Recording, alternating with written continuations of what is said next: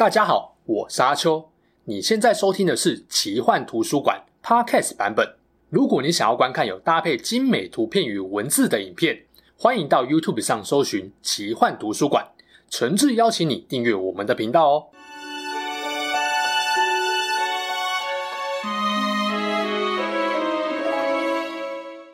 Hello，大家好，我是阿秋，来聊聊神秘奇幻的主题故事。最近呢、我在想。跟神话有关的主题也讲了好几集，但看来看去好像都是熟悉的老面孔，像是希腊、北欧、日本、克苏鲁神话等等。世界这么大，国家民族这么多，难道其他文化的神话都没有什么知名故事吗？有啦，还有很多地方的精彩神话等着我去挖坑填坑。只是吼，现阶段有点心有余而力不足啊。如果你想看阿秋说更多奇幻或神话故事，或是嫌我出片量太少，不想让我过太爽的话呢，也请大家听得开心的同时，帮我订阅、点个赞，并把影片分享给其他爱听故事的朋友哦。虽然也想讲古埃及、古印度的神话，但今天呢、我想先跟大家介绍另外一个地方的神话，位于中美洲的玛雅神话。讲到玛雅，相信多数人的印象都是来自游戏《世纪帝国》或《哆啦 A 梦》剧场版，像是金字塔、羽蛇神或球赛等等的。哦，还有二零一二年很红的世界末日预言，据说就是根据玛雅人的长记历推算出来的。那究竟在这个中美洲曾经发光发亮，在天文、历法、艺术、建筑还有文字有过高度成就的玛雅文明，有什么知名的神话故事呢？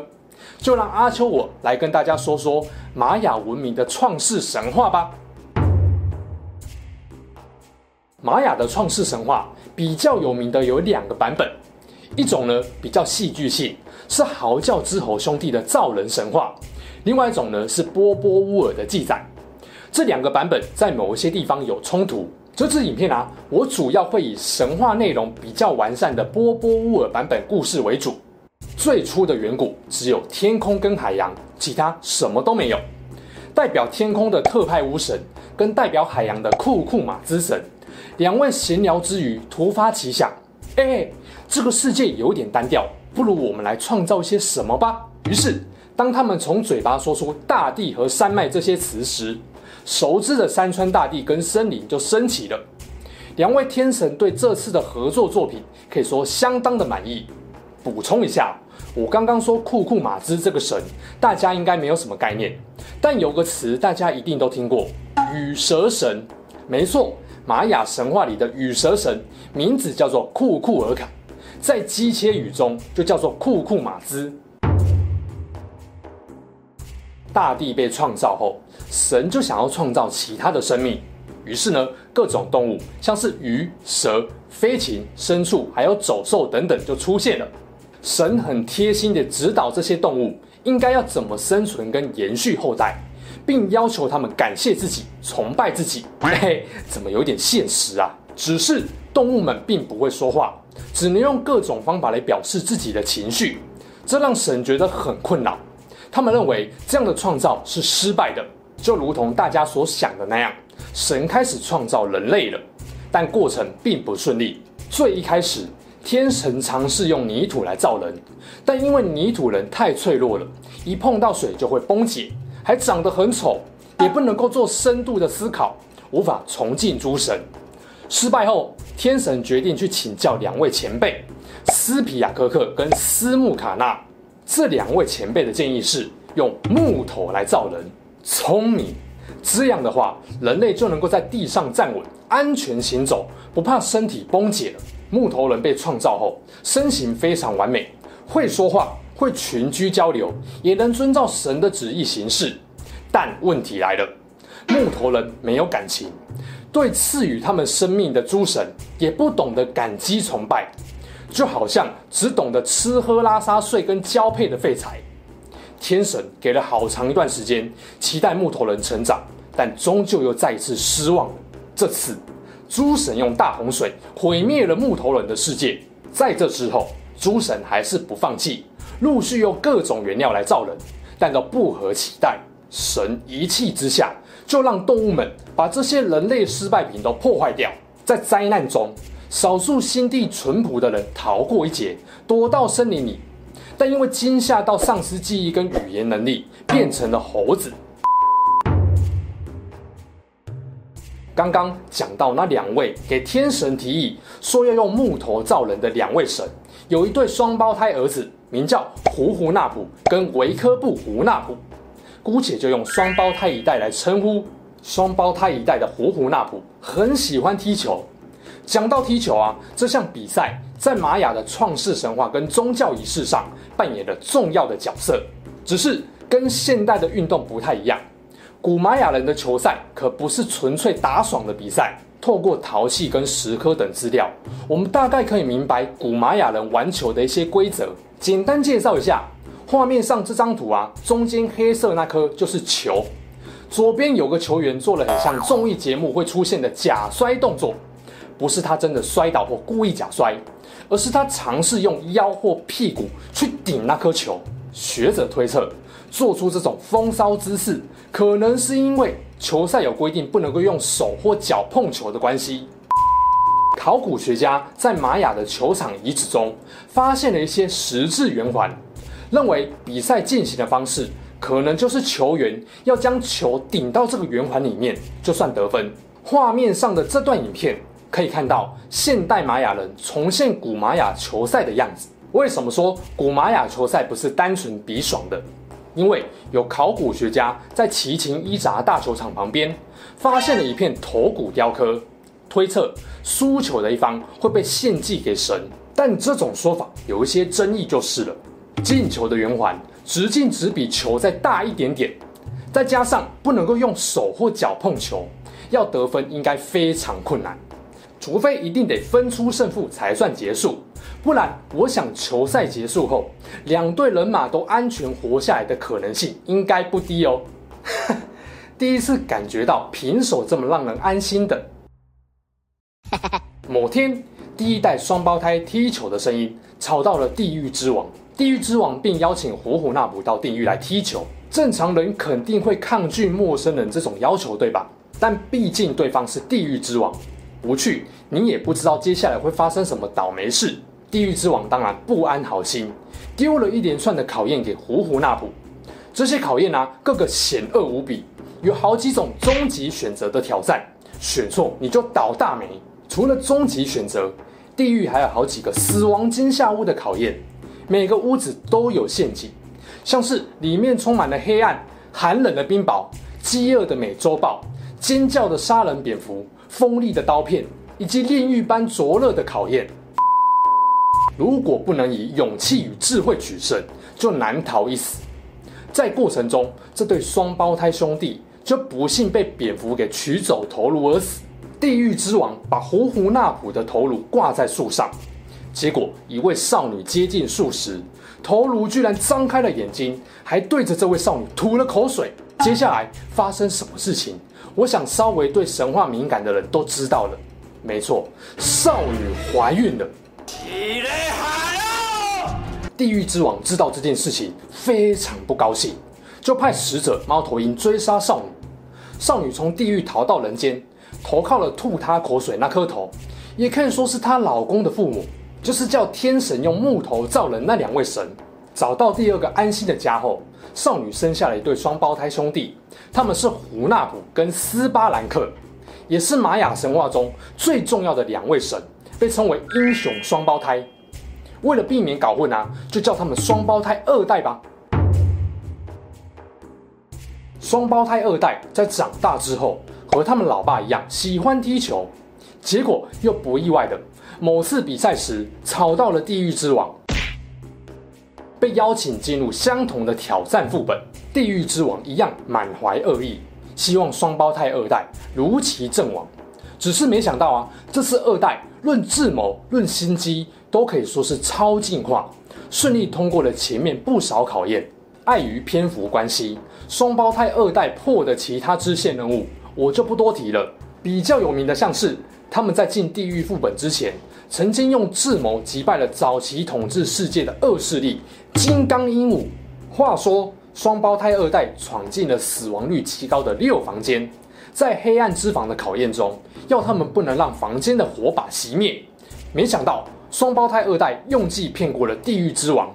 后来在美洲豹之房，他们用骨头收买了美洲豹，就连在烈火之房被灼烧，也一直都是满血的状态，让本来想取乐的地狱之王非常不爽。到了蝙蝠之房，他们缩小自己的身体，躲在吹箭筒中，避开不断搜寻目标的致命蝙蝠。